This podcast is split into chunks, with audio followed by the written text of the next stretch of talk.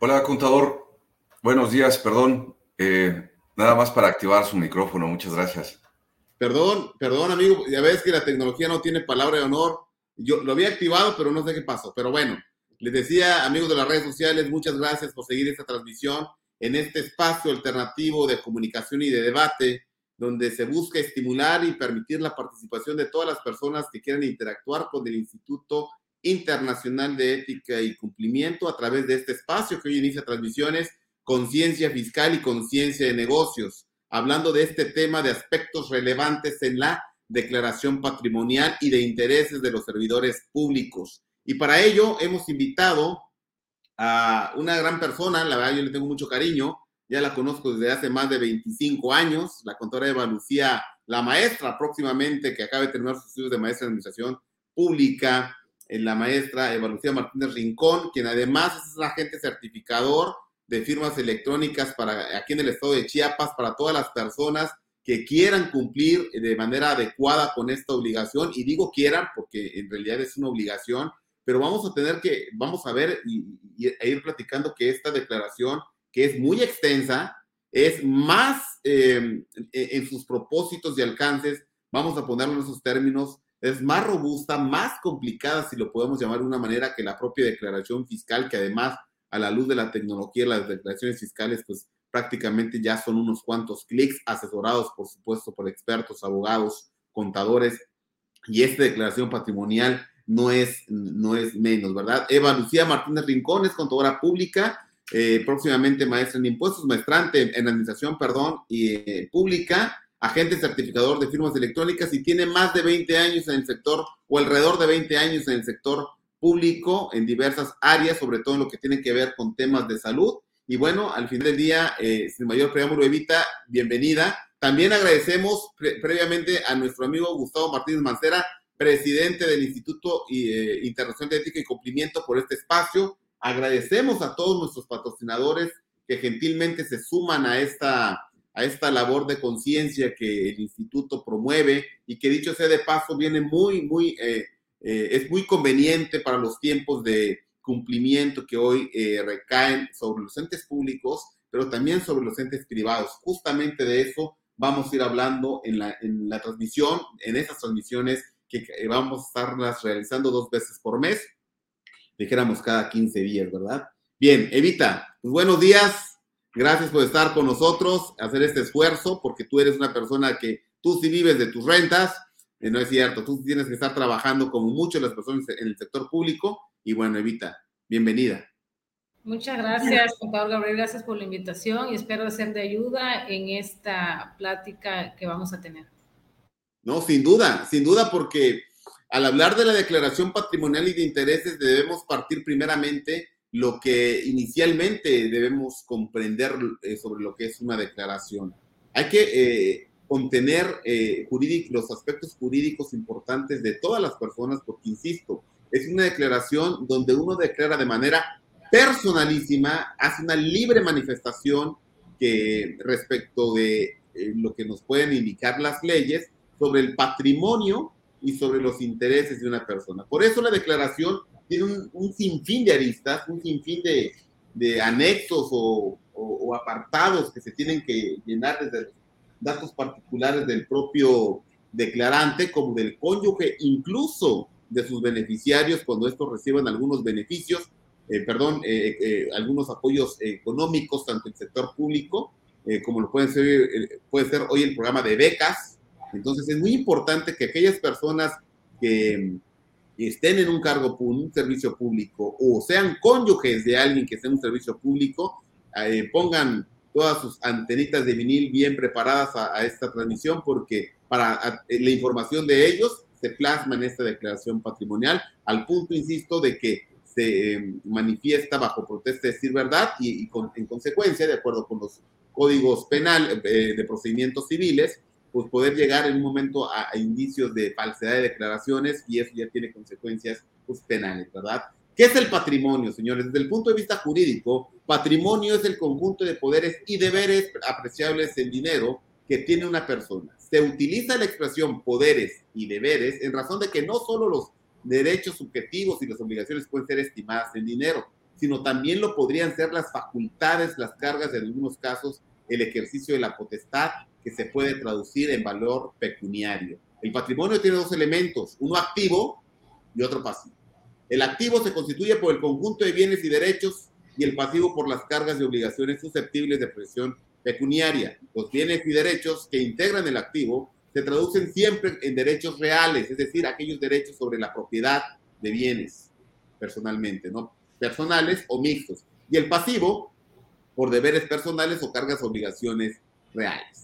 Señores, dicho esto, por favor, Evita, eh, platícanos un poco qué, haces tú en el día a día dentro de tus funciones eh, en, esta, pues en el ejercicio público y cómo le ayudas a las personas a cumplir con esta obligación, que dicho sea de paso, tiene más de 20 años, eh, eh, Evita eh, en México, ha venido como que obligándose de manera cada vez más amplia o, escalonada, empezaban ciertos puestos, luego otros tantos, y ahora prácticamente es, es, de todos, de hecho, y no solo de los servidores públicos, sino también, insistimos, se manifieste información de sus cónyuges o beneficiarios económicos. Sí, sí es correcto, contador. Digo, ya llevo bastante tiempo en la administración pública y efectivamente lo que platicábamos hace rato, hace 18, 19 años, cuando empecé en, en, el, ambiente público, pues el tipo de la declaración era más este, reducida a quienes ocupaban, ocupaban un cargo de confianza de jefe de departamento homólogo hacia la cadena más alta de alguna dependencia. Actualmente, este, todos los servidores públicos tenemos la obligación de hacer esta, de presentar esta declaración patrimonial. Ha sido un poco este, complejo y difícil el que nosotros como servidores públicos entendamos lo importante que es presentarla en tiempo y forma. Eh, como bien dices, ha ido evolucionando. Actualmente en, en el centro de trabajo en el que estoy actualmente como jefe de recursos humanos, pues mi labor ante todo es pues dar, dar a conocer al personal cuáles son las obligaciones que tienen que presentar su declaración, qué es lo que tienen que presentar, qué es lo que tienen que manifestar y sobre todo cumplir en los tiempos, ¿no? Eso, eso es muy importante ahorita. Tal vez no veamos reflejado o no veamos la importancia de, hacer esta, de presentar en tiempo y forma la declaración patrimonial, pero al estar establecida ya en una ley de, de responsabilidad de servidores públicos y nosotros como servidores públicos, pues tenemos que estar atentas a ello y tenemos que estar muy en constante comunicación con nuestra área de recursos humanos. En lo personal, he tenido un poco más de experiencia en el área de recursos humanos y sí, efectivamente, este, muchos se acercan a preguntar qué debo, qué deben de declarar, qué deben de, de colocar en algunos este, conceptos que por lo regular tienen mucha duda. En lo particular, ¿qué les puedo comentar del área donde yo trabajo? Tienen muchas dudas en cuanto a las percepciones que tienen que manifestar en la declaración patrimonial. A estas alturas, en el mes de mayo en el que estamos, pues todos tenemos la obligación de presentar la declaración de modificación y esta se debe de presentar en forma a nuestros ingresos que tuvimos en el año 2021. A veces aquí se confunde mucho el personal y no sabe qué información poner, qué colocar, que si todas sus percepciones. Todas las percepciones, pues son todos nuestros ingresos que tengamos, ya sea como servidores públicos, ya sea que tengamos alguna otra entrada externa, este, fuera de nuestro horario laboral, pero sigue siendo una percepción y sigue siendo un ingreso. Este, mucha otra duda que tienen es qué es lo que deben de colocar en, en el total de percepciones deben de, yo les sugiero a todos, a todos, a todos, digo, todos tenemos la obligación como contribuyente, tener nuestro usuario y contraseña del SAT para que ahí podamos nosotros descargar nuestra constancia de percepciones y podamos tener este, el dato que necesitamos para nuestra declaración patrimonial. Eso es muy importante tener a la mano. Este, en cuanto a la que vamos a presentar ahorita en la de modificación, que digamos que es nuestra declaración anual pero en esta es patrimonial, no es de impuestos. Eso también se confunde mucho, contador, en el aspecto de que preguntan que su firma electrónica del SAT pueden ocuparla para hacer su declaración patrimonial. En el estado de Chiapas tenemos nuestro sistema de la función pública de, la honestidad y en este mismo sistema se genera una firma electrónica muy distinta a la del SAT. Aquí hay mucha confusión con el, con el servidor público en el que dicen que no pueden hacer su declaración patrimonial porque no tienen su firma electrónica del SAT. No es necesario tener la firma electrónica del SAT. Hay que entrar a la página de la función pública, este, solicitar tu firma electrónica, la podemos hacer en línea. Eh, y nuestra firma electrónica llega a nuestro correo. En nuestro correo vamos a tener nuestra firma y nuestra contraseña. Es un paso muy sencillo que hacer. En caso de que en nuestra misma unidad nos podamos acercar con nuestros agentes certificadores, Ahí mismo llevamos la, documentación que nos solicitan y nos generan la firma electrónica. Estas firmas electrónicas tienen un periodo de caducidad. Por lo regular son de tres años y pasados nuestros tres años hay que renovar la firma. Ese es otro tema también eh, que se presenta mucho en, los centros de trabajo, que no pueden enviar su declaración porque no les acepta la firma. Hay que verificar el tiempo, el periodo que tenemos activa nuestra firma electrónica es algo muy sencillo de volver a generar, insisto, es a través de la página de la función pública o en cada dependencia deben de tener un listado de los agentes certificadores. Para que ustedes sepan quiénes son los agentes certificadores de su dependencia, en, el portal de la función pública les va a aparecer un directorio por dependencia. Entonces es muy fácil ubicar quién es tu agente certificador. Viene el correo electrónico, viene el teléfono y pues eso es algo muy sencillo de poder este, solicitar. Insisto, son lo que más este, se ha presentado y he visto las dudas que tienen, que no pueden hacer su declaración porque no tienen la firma del SAT, no necesitan para declarar Chiapas la firma del SAT. No así con Declaranet, que es otro portal para hacer declaración patrimonial que es totalmente federal. Ahí sí pueden realizar su firma electrónica del SAT o su CURP, porque en el momento de que generan y se dan de alta en el Declaranet, su CURP también puede ser válida como firma electrónica. Es importante distinguir en dónde estamos presentando nuestra declaración, saber si soy un funcionario público que estoy obligado a presentar al Declara Chiapas o al Declaranet. Porque a veces como trabajadores pues tenemos la fortuna de tener dos empleos en dos dependencias distintas y pues en una estamos obligados a presentar en Declaranet y en la otra estamos obligados a presentar en Declara Chiapas. Nada más hay que distinguir dónde estamos obligados a presentar nuestra declaración patrimonial. Y fíjate, Vita, qué bueno que lo aclaras en el uso de las firmas electrónicas, porque es un trámite relativamente sencillo para la obtención en las entidades federativas y ese es un área de oportunidad. Valdría la pena unificar las firmas electrónicas de tal manera de que eh, lo que me sirva para el ámbito estatal, eh, entendamos que puede haber personas que trabajan en el ámbito estatal, en el ámbito federal, y bueno, al final del día, sobre todo en el sector docencia, no sé si, se pueda, eh, tengo que entendido que hace muchos años se podía tener eh, estas, esta dualidad, ¿no? Se podía ocurrir federal y estatal, pero importante presentar la, la, declaración con la firma electrónica de acuerdo con los estándares de la, de la entidad federativa, la, la, Secretaría de Función Pública o, honestidad o el equivalente en cada órgano, en cada entidad federativa, y la federal ahí sí aplica, por supuesto, la del SAT, incluso eh, acaba de salir un tutorial que cuando esté este video, vamos a dejarlo posteado en las bases del video, un tutorial de la Secretaría de la Función Pública donde ellos recomiendan que sea la del SAT para que de una vez, eh, me, refiero en el ámbito federal, para que de una vez quede terminada la declaración, porque de lo contrario, si lo haces con la CUR, tienes que imprimir la información y llevar al órgano interno de control que le corresponda pues, a, tu, a tu centro de trabajo, ¿no? Evita, eh, fíjate, Hoy dices que vamos a presentar la declaración de modificación. ¿Cuántas declaraciones, tipo de declaraciones existen? Y en su caso, yo te quiero hacer una pregunta. ¿Has visto tú o es posible, de acuerdo con la ley, presentar una declaración complementaria sobre la, que, de la que se eh, presenta en mayo? Es decir, como es una información que se presenta bajo protesta, decir verdad, ojo, y puedo en esta bajo protesta decir, ¿verdad? Equivocarme porque no tenía yo un dato que me preguntaron, no sabía, porque como es tan amplia, te preguntan deudas, te preguntan bienes que te prestan, dinero que te prestan, eh, eh, dineros que le corresponden a tu cónyuge y si eventualmente pues no tienes esa información a, la mano, pues digo, nadie está obligado a lo imposible. Hay que presentarla con la información que la tengas, pero la pregunta es, ¿existe una, una cuántos tipos de de declaraciones hay y si eventualmente existiría lo que conocemos en el argot fiscal como una declaración complementaria o nos tendríamos que esperar hasta el, próximo año. Sí, mira, respondiendo a tu primera pregunta, son tres tipos de declaraciones. La inicial, cuando tomamos el cargo, la de modificación, que la presentamos en el mes de mayo de cada año, y la de conclusión, cuando dejamos el cargo.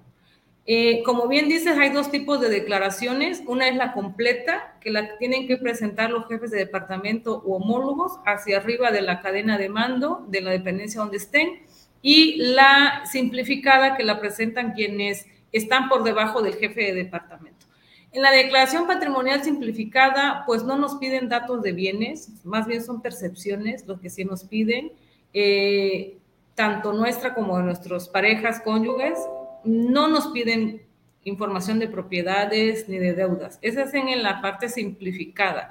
En la que es completa, Ahí sí, efectivamente, tienen que reflejar cada uno de sus eh, deudas, de sus propiedades, tanto suyas como de las quienes dependan económicamente también del funcionario o servidor público.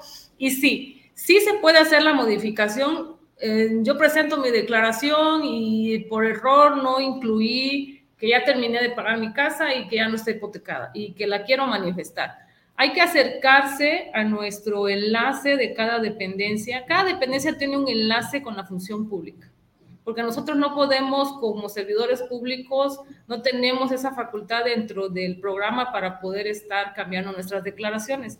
Sin embargo, nos podemos acercar a nuestros enlaces y pedir que nuestra declaración de modificación este, nos la vuelvan a aperturar para hacer una una corrección de dato o agregar datos. Sí se puede, pero hay que acercarse con nuestro enlace que tenemos en cada dependencia, que tiene la facultad de poder hacerlo. Eso sí, sí se podría hacer, este, maestro Gabriel. Perfecto. Y fíjate que nos, nos comentan acá en redes sociales, bueno, hay dos preguntas, pero en alusión a lo que estás comentando, nos comenta, eh, nos comentan, y digo, y no sé cómo leerlo, ¿verdad? Pero dice el pecuario número uno o algo así eh, también puede ser por declarar sí en el ámbito de lo federal. De lo federal, sí, eh, correctamente, maestro. Eh, muchas, muchas, muchos trabajadores, insisto, tienen la fortuna de estar en dos dependencias y probablemente en la dependencia federal les permita no declarar en la, en la estatal, pero sí les piden que suban el acuse de que ya presentaron en la estatal. Pero quienes estamos nada más en el ámbito estatal, tenemos que obligatoriamente, me refiero al estado de Chiapas, yo sé que me escuchan en todos lados, en el estado de Chiapas, sí presentar en Declarar Chiapas. Tenemos que hacer nuestra declaración en la estatal, aquí en Chiapas, sí la tenemos que presentar. Yo veo ahí por pregunta, ¿puede ser por Declaranet? Sí, pero en el estado de Chiapas nos obligan a presentarla también en el Declara Chiapas. Bienvenido a su reino, ¿no? Digo, y así habríamos que que ver en cada estado, ajá, cómo están sus reglamentos, sus reformas, sus leyes, porque cada entidad también pone sus propias leyes. Entonces ahí habría que estar pendiente en el estado de que esté se encuentre. Si no lo obligan y únicamente presentar en Declaranet, pues adelante, ¿no? Qué interesante información, fíjate. Sí, es, es importante sí conocer nuestra dependencia, nuestro estado y a qué estamos obligados. Porque todo esto decía solo para que quede claro a aquellas personas que eventualmente quieran seguir la transmisión o retomarla, que debe ser ante tu dependencia, ante tu centro de trabajo, ¿no? Ahí tienes que llegar y acercarte con los de, responsables de recursos humanos y encontrar el órgano de control cuando éste tenga funciones de supervisión. ¿Es correcto? Okay. Nuestro área de recursos humanos siempre. De hecho, la misma ley y reformas que han hecho dejan al área de recursos humanos como responsables o enlace ante los servidores públicos y la función pública. Perfectísimo. Fíjate, solo para que quede claro, porque hay una pregunta. ¿Quiénes tienen la obligación de presentar? Todos. Todos los que seamos servidores públicos tenemos la obligación de presentarlo. Desde el rango más bajo hasta el más alto. Absolutamente todos. Perfectísimo. Ahora sí como el chiste del payaso, ¿verdad? El que levante la mano y el que no la levante también. Eh, eh, ellos tienen que obligación de, presentarla. y así es. Bueno, antes de pasar a la siguiente pregunta, Evita, de qué ingresos deben ser, yo creo que sería momento de mencionar las sanciones. Yo sé que a lo mejor estamos hablando de lo último, no. Es que, insisto, señores, es una declaración. Quizás no comprendamos el alcance propio de lo que significa. ¿Por qué lo haces con una declaración patrimonial? ¿Por qué no se le llamó informe patrimonial? ¿Por qué no se le llamó formato patrimonial y de intereses? No, declaración. Esta connotación de, declaración, los que son abogados, lo van a asociar muy rápido y los que no lo son deben entender de que estamos hablando bajo protesta de decir verdad. Ojo, tú puedes declarar lo que quieras porque es una obligación personalísima, lo platicamos hace rato, Evita. Tú decides qué declarar, nadie te va a poner una pistola y decir, di toda la verdad, pero si no dices la verdad, puede ser usado en tu contra cuando sea necesario. Tendría que seguirse el tema de lo jurídico, el tema de, evidentemente, el deber ser, porque eh, si yo no quiero proporcionar, Evita, ¿existe algún tema jurídico que tú hayas visto o te hayan dicho dentro de los funcionarios, como por ejemplo, oye, yo no la quiero presentar porque me pide información muy detallada de aspectos que ni siquiera los tengo, por ejemplo, fideicomisos, que es un tema que hace unos años no se presentaba, hay que decirlo, y, y ahorita, pues la verdad que vale la pena que se presente porque lo que se busca en esta declaración patrimonial es seguir la evolución del patrimonio del, del servidor público, decir cuánto tiene año con año y si eso corresponde a una lógica económica eh, respecto de su función y tiene otros ingresos, porque además de ser servidor público, tiene un negocio, tiene una empresa, es socio de una, de, una eh, sociedad mercantil o civil, lo que sea, pues declararlo. Pero entonces evitar en, este punto, eh, particularmente de la, de la declaración, eh, de la información que se tiene que presentar, ¿qué recomendación nos darías para que las personas que nos escuchan puedan cumplir? ¿Debo dar toda mi información? O si no la quiero dar, ¿qué recurso crees tú que sería válido presentar? Mira, voy a volver un poquito hacia atrás. ¿Cuál es el objeto de hacer esta declaración? Como tú bien lo comentas, es yo tomo el día de hoy el cargo, no sé, como director cierta área y en mi declaración inicial digo, a partir de este momento que tomo el cargo, yo vengo con una casa, vengo con un carro y vengo con, no sé, una bicicleta. Pero resulta que al año yo ya tengo tres carros, tres casas y 20 bicicletas.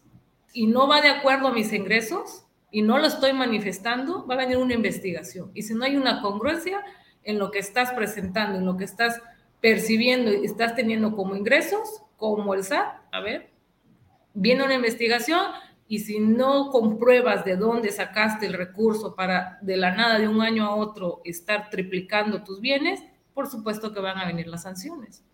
Y van a venir, y puede ser la destitución, puede ser hasta la cárcel, porque bueno, recordemos que como servidores públicos tenemos la obligación moral también de pues cuidar los recursos públicos no podemos enriquecernos con recursos públicos. De hecho, por eso es importante, por eso, por eso presentamos la declaración. O sea, soy un servidor público que con respecto a mis ingresos, pues yo estoy normal. O sea, mis, mis propiedades, todo va acorde a lo que yo gano. Pero si en tres, cuatro años, porque el, el tema de la declaración patrimonial es una información que queda vigente y que en cualquier momento la función pública, la Contraloría Interna, eh, cualquier órgano que tenga la facultad, de acuerdo a la ley, de revisar esa declaración y no hay congruencia, pueden hacer una investigación hacia atrás. O sea, aquí que es importante, como tú bien dices, es ser honestos con lo que estamos declarando y tener los comprobantes por qué es lo que tengo, cómo inicio y cómo termino. Si en 30 años de servicio, conforme a mis ingresos, porque tengo dos trabajos, porque tengo uno, porque lo que sea, hice propiedades, porque si tuve una hipoteca, ok, va de acuerdo a tus ingresos, vamos bien, pero si de repente te digo, se van creando cosas o propiedades o vamos obteniendo más de lo que percibimos, pues lógico, va a haber una investigación y por supuesto que van a haber sanciones. Y me parece que antes de pasar a la siguiente pregunta, leer la que estaba en el, pendiente, que es, ¿qué ingresos debe tener? Ya sabiendo qué tipo de sanciones tenemos, ¿qué ingresos deben, eh, se deben incluir en la declaración patrimonial?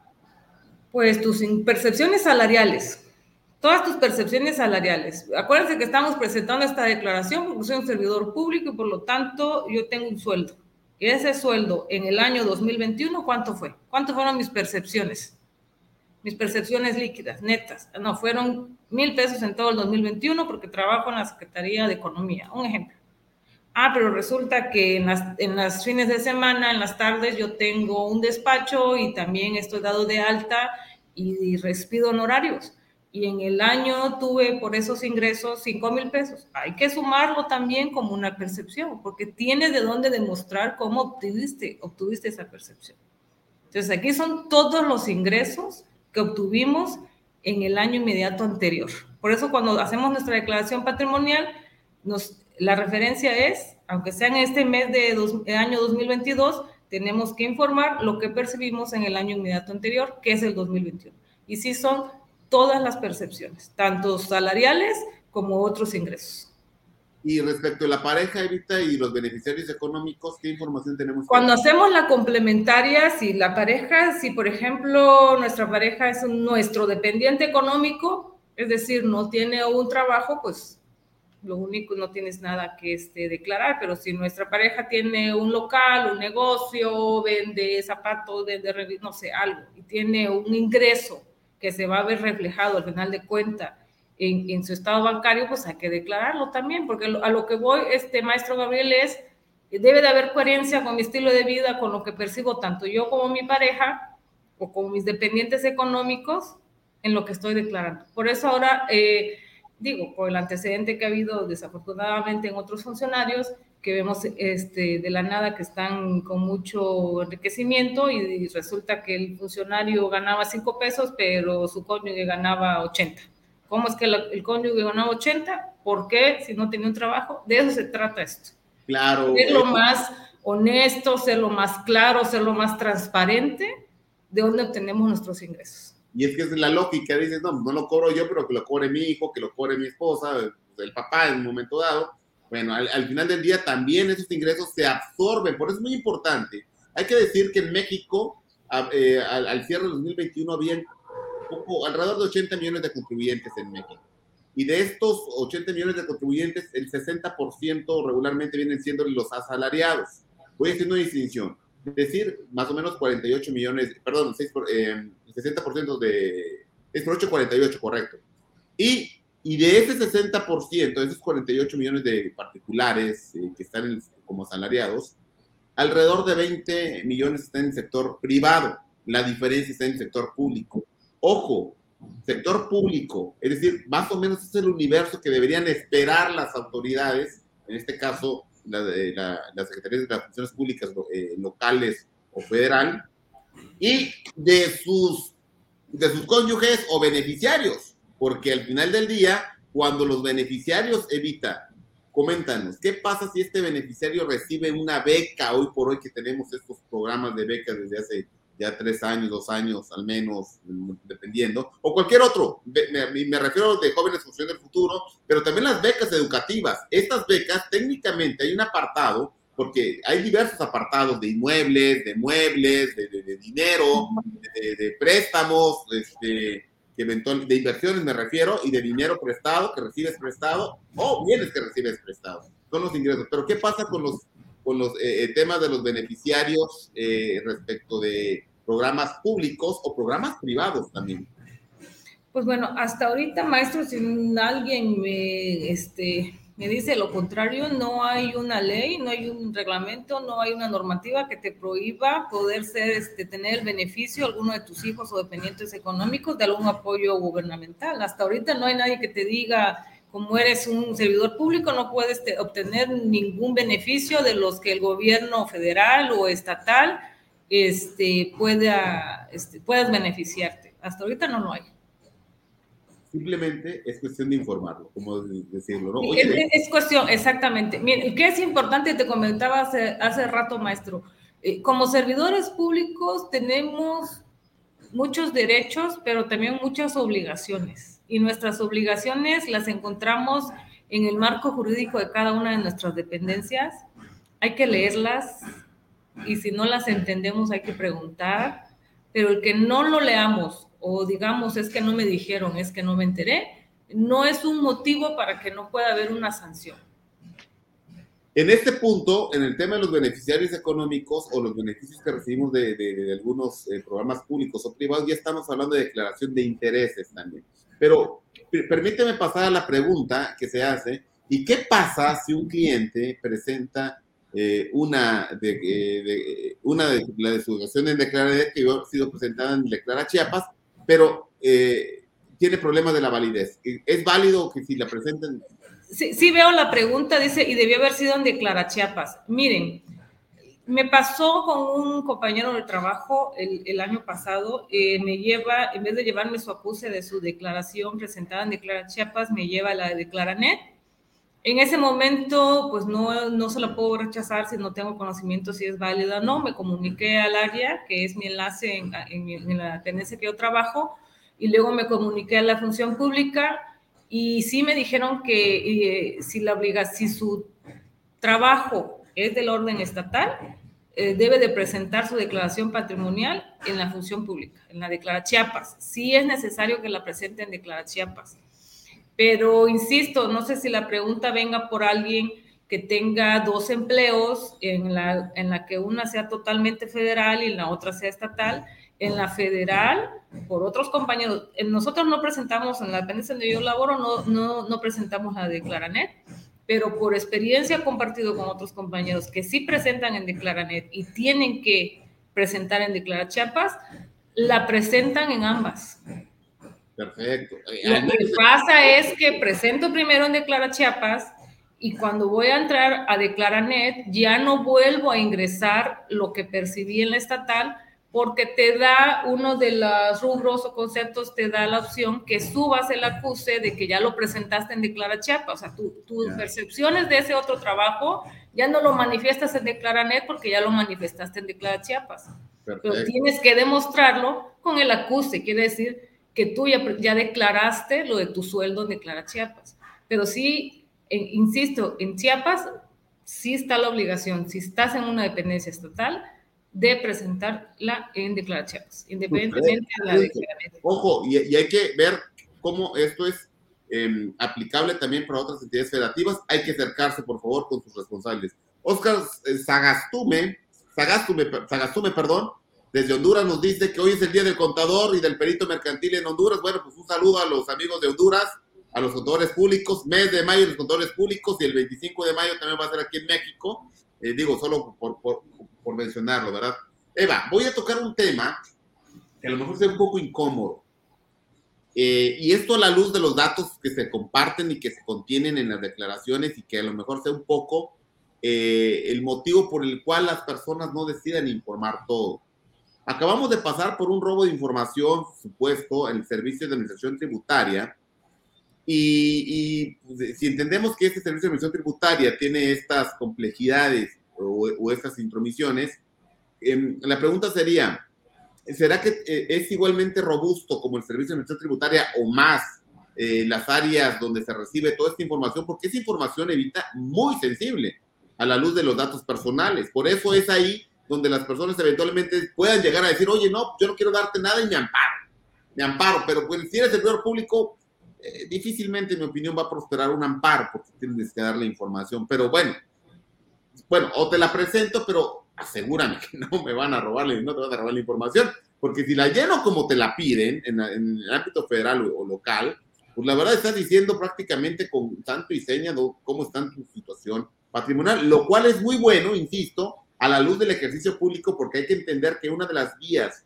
incluso a, la luz de, la, de la convencionalidad, me refiero a aspectos internacionales, la, vía que más daña junto con actividades ilícitas, operaciones ilícitas, me refiero a narcotráfico, eh, tratante de, tráfico de, animales o cosas, en fin, incluso algunos temas con, seres humanos, em, pues es la corrupción. La corrupción porque viene del sector público y que eventualmente pues traspasa fronteras porque hay corrupción nacional, internacional, pública, privada, en fin.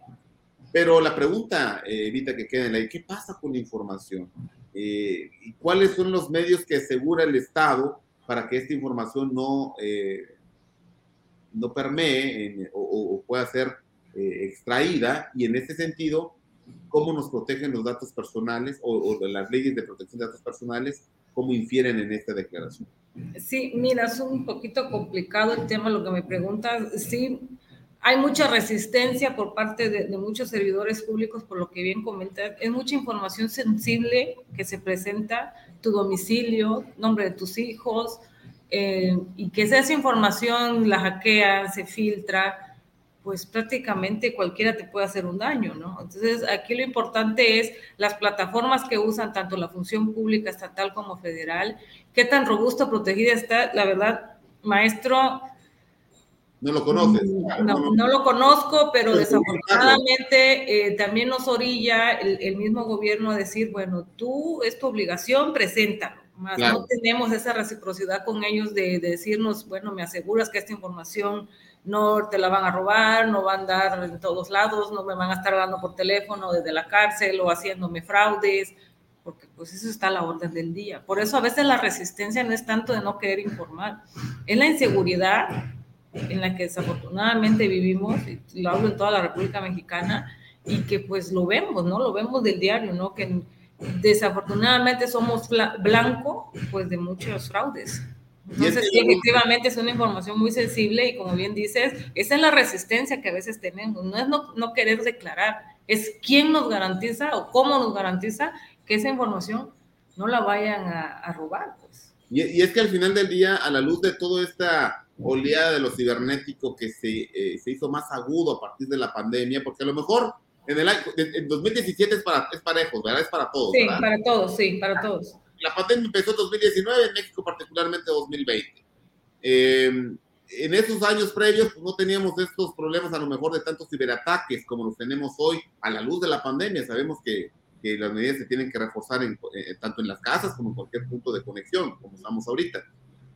Y, el, y, y, este escenario, pues la verdad que sí pone, eleva el, el, el, rango de cumplimiento o de prevención, sobre todo para el gobierno, de, sobre la protección de estos datos personales. Y sin embargo, señores, decir, bueno, tampoco es una excusa decir, es que no me aseguras no, eh, qué vas a hacer con información y por eso no la presento. Bueno, pues si no la presentas, solo en el ámbito federal, permítame citar el artículo 75 de la Ley, federal, General de Responsabilidades Administrativas que nos habla pues, de las amonestaciones públicas o privadas, la suspensión del empleo, el cargo de la comisión, la destitución de su empleo, cargo, comisión y la inhabilitación. No solo es que te corran, que puede pasar, porque dices, bueno, me corren de la dependencia A y busco trabajo en la dependencia B. No, te corren y te inhabilitan para trabajar en el servicio público, ojo, y también para recibir contratos y eventualmente le quisiera ser proveedor del gobierno. Entonces, es muy importante, muy delicado el no presentar la declaración, pero también hay una cosa, Evita.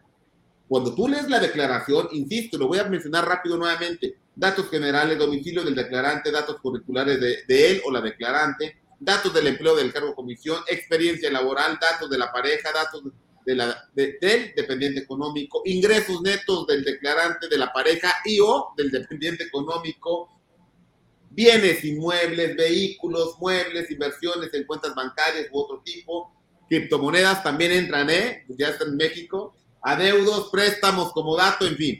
Señores, requieren que alguien los oriente, o sea, un contador, un abogado, o sea, porque al final del día tú lo vas, vas a poderlo llenar como, como puedas, pero en realidad, insisto, lo dices bajo protesta, sí, ¿verdad? A la luz de lo que implica esta declaración. ¿Tú qué opinas? Bajo sí. Sí, maestro, e, es, sobre todo quienes no estamos familiarizados, quienes no tenemos el perfil académico de estar familiarizado con números, con información, con propiedades. En mi experiencia, ¿qué te puedo decir? Trato con muchos médicos y enfermeras, muchos, son, es la mayoría.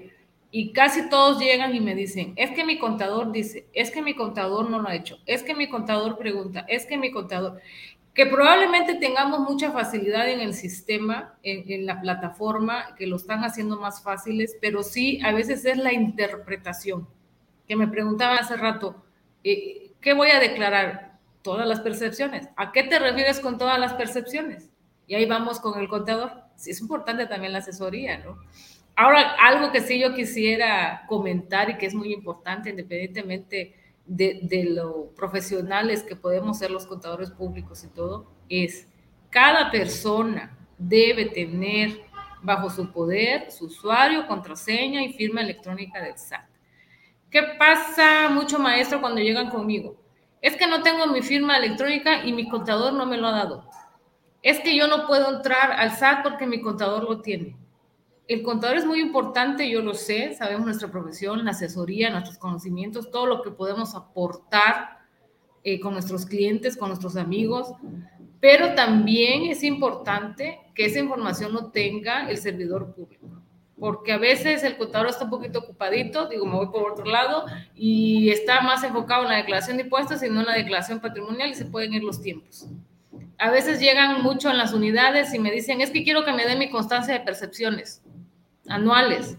Y sabes, maestro, que ya no las dependencias o los patrones ya no están obligados a entregar esas constancias. Tú como contribuyente la tienes que obtener en tu portal del SAT. Nosotros como dependencia ya no estamos obligados a entregarte una constancia de percepciones, que si nos vamos hace 6, 7 años, era un trabajo arduo de todas las dependencias estar generando constancias de percepciones anuales a cada uno de los trabajadores para que pudieran hacer su declaración patrimonial. Ahora en día ya no. Sin embargo, sí necesitamos el apoyo y la asesoría de un contador, porque pues hay mucha información que, como bien sabes, solo lo sabe el contador es cliente. Y por eso eres contadora, Eva, y por eso hay abogados, y por eso, bueno, al final le di una línea de especialización. Y eso es contrario a cualquier espíritu de cumplimiento espontáneo, ¿eh? El cumplimiento espontáneo, entre más simple se procure, pues la verdad, o sea, digo, simpleza desde el punto de vista de alguien que tenga por lo menos conocimiento tecnológico y, y idea, tampoco es cualquier persona, ¿no? Eh, que, lo va a presentar, porque es servidor público de cualquier rango. Y cualquier rango es cualquier rango. Y imagínense, este, si tienes, tú, no quiero ser peyorativo porque puede sonar así, pero cualquier nivel dentro de una organización pública, imagínense todos los niveles que hay. Y si tú eres una persona que toda la vida está en almacenes, está en bodegas y vas a presentar tu declaración, te vas a dar topes contra la pared porque la verdad que hay información que sí se necesita puntualizar. Evita, pero parte del compromiso de tenerte acá es de que también puedas asesorar y puedas como que darle una idea a las personas. ¿Tienes alguna red social que quisieras tú mencionar para que te escriban por las redes sociales? Ojo, por, por, por sistema de cumplimiento, no damos nuestros celulares, aunque ya sabemos que está mucho el robo de los WhatsApp y cosas por el estilo por hoy. Pero sí a lo mejor eh, una red social eh, evita que tú quieras mencionar un Twitter o Facebook o quieras que te puedan escribir y ahí pues tú por lo menos darles una referencia para que ellos acudan a alguna, eh, alguna fuente. ¿Cómo no? Del Twitter puede ser, este, o bueno, tal vez se me facilite más eh, algún correo electrónico. Eso, correo, correo electrónico, digo, es una información que estoy constantemente eh, enlazada con, y ahí mismo les puedo estar contestando, se me facilita más que pudiera ser a través del correo electrónico. Perfecto. Pues menciona tu correo si eres tan amable para que te es Lucía MR-09 arroba hotmail.com. Perfecto. Repetimos. ¿Por qué comento el correo? Porque si quieren información, si quieren detalle de artículos, si quieren las bases, si quieren fundamentos, si quieren, con mucho gusto, ahí se los comparto a través del correo. Y, en una cuenta de Twitter que les puedo ofrecer, además de las redes sociales, por favor, es el momento que le den like a todas las redes sociales del Instituto Internacional de Ética Empresarial y Cumplimiento, que dirige muy dignamente nuestro amigo Gustavo Martínez Mancera. Por favor, denle like a todas las redes sociales. Gracias a los que nos están siguiendo. Particularmente les puedo dar mi Twitter, arroba Gabriel Néstor. También me pueden escribir ahí y hacemos los enlaces porque esa es parte de este espacio. Evita, bueno, son aspectos relevantes de la declaración patrimonial. ¿Qué comentarios de cierre nos puedes dar o recomendaciones finales para las personas que nos están escuchando? Hay que decir una cosa, eh, la Secretaría de la Función Pública, y me refiero en el ámbito federal, sacó hace una semana unos tutoriales que están muy buenos, hay que ver los tutoriales, tratan de explicar cómo se llenan, la verdad que hay mucha información en la red, lo que se pretende ahorita es dar información como la que ya la recibieron y establecer un medio de, enlace donde podamos pues, eh, orientarlos de alguna manera qué puedan hacer. Por supuesto, la recomendación primaria es pues, también que eh, acudan a sus áreas de recursos humanos y asesórense si les quedan dudas con, con, una persona ya con toda su documentación, porque hay muchos documentos fuentes. Están declaraciones anuales, están actas de, propiedades, dijéramos, escrituras, facturas, actas constitutivas, o sea, hay muchos documentos fuentes que deben considerar, cuentas bancarias, por supuesto, contratos bancarios que deben considerar para llenar esto. Eh, ¿Qué comentarios eh, podrías decir? Pues, maestro, lo que les recomiendo a todos, presentar nuestra declaración patrimonial. Tenemos hasta el 31 de mayo para hacerlo. Eh, a veces en algunas dependencias nos dicen, hay que presentarlo el 15, hay que presentarlo antes del 14. pero la ley es muy clara y dice que tenemos hasta el 31 de mayo para presentarla. No dejemos de hacerlo, hagámoslo.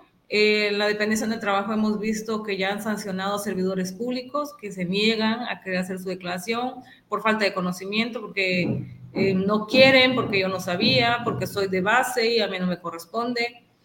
Mm, eso no nos exime, hay que presentarla, porque efectivamente las sanciones pueden ir desde la inhabilitación hasta retirarnos del cargo y quitarnos el trabajo. O sea, puede ser posible. Entonces, imagínate entrar en un litigio de que un año, o dos o menos y volverte a reincorporar, pero mientras tanto te quedas sin nada. Entonces, algo tan fácil como presentar la declaración patrimonial, háganla, preséntenla. Este, importante, servidor público que inicias a laborar a cualquier dependencia, preséntala, tiene 60 días, ve a tu área de recursos humanos, exige que te den de alta en la plataforma de función pública y no dejes de hacerla, porque más vale iniciar este, tu declaración y no que estés trabajando siete, ocho meses y te manden a llamar y te digan ya tienes sanción, te vamos a suspender, te vamos a inhabilitar, porque a veces pues en las áreas de recursos humanos pues estamos saturados un poquito y no informamos a los compañeros que tienen que presentar su declaración. Pues esa es mi recomendación, hacerla, este, preguntar si tienen dudas, que deben declarar o no, con mucho gusto, estoy a su orden ahí en mi en el correo, información que les pueda compartir, asesoría que les pueda dar. Con mucho gusto, maestro, este, estoy a las órdenes.